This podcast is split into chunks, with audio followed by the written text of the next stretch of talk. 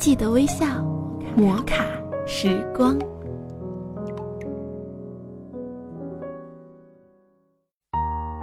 枕边风电台欢迎您微笑收听摩卡时光，我是盘子。今天我们要分享的是《南方人物周刊》的文章，点赞。我怀疑我在微信朋友圈被人拉黑了，因为我从不点赞。确切地说，是我点错了赞。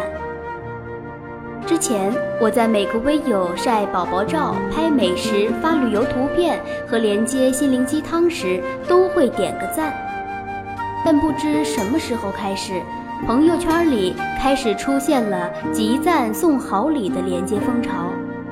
大意是，只要集齐多少个赞，就可以获得商家赠送的小礼品。久别多年的大学舍友诞下宝宝，他在微信上还没发宝宝的照片，就首先发来一个链接，帮忙点个赞吧。只要集齐三十个赞，并且把商家的活动广告链接分享到朋友圈，就可以送宝宝拍摄台历一套。我很疑惑，你的宝宝不是刚出生吗？这要等多久才能参加这个台历的拍摄呀？舍友怪我不精明，活动有效期一年呢，等孩子长大点儿就能拍了呀。月子里的产妇躺在病床上，到处找人点赞，真佩服商家。此次交流让我心感失落，除了点赞活动的介绍外，我们没有任何同窗之情的寒暄，时间短暂的以秒计算，过了数天。我在朋友圈上看到他发了条“小伙伴们太给力了”，加诸多笑脸和胜利手势，我就知道他大功告成，再无下文。此后，点赞的活动一个接一个。一学妹刚买了房，在微信上振臂大呼几天，终于集齐了五十个赞，换了张面值一百元的购物卡。喜滋滋地开车近一个小时穿城去领取。经常有朋友问在吗？我答在，然后就看到一个群发版的连接集赞，活动形式各种各样，对方甚至连寒暄都没有，直接来句“亲，点个赞吧”，以为我心领神会。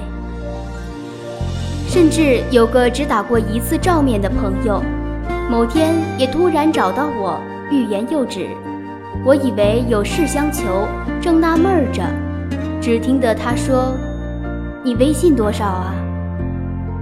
加了微信，对方一口气给我发来三个链接：“你帮我点个赞吧，就差一个了，我找不到别人了。”我哭笑不得。一看这广告活动内容，因为优惠幅度大，需要集赞的数目相对也很大，难怪他会无人可找。我问他，作为已婚人士，还费那么大周章去集赞抢婚纱免费拍摄，有何意义呀？对方答：那也要去抢过来呀，万一哪天我们要去拍结婚周年纪念婚纱照呢？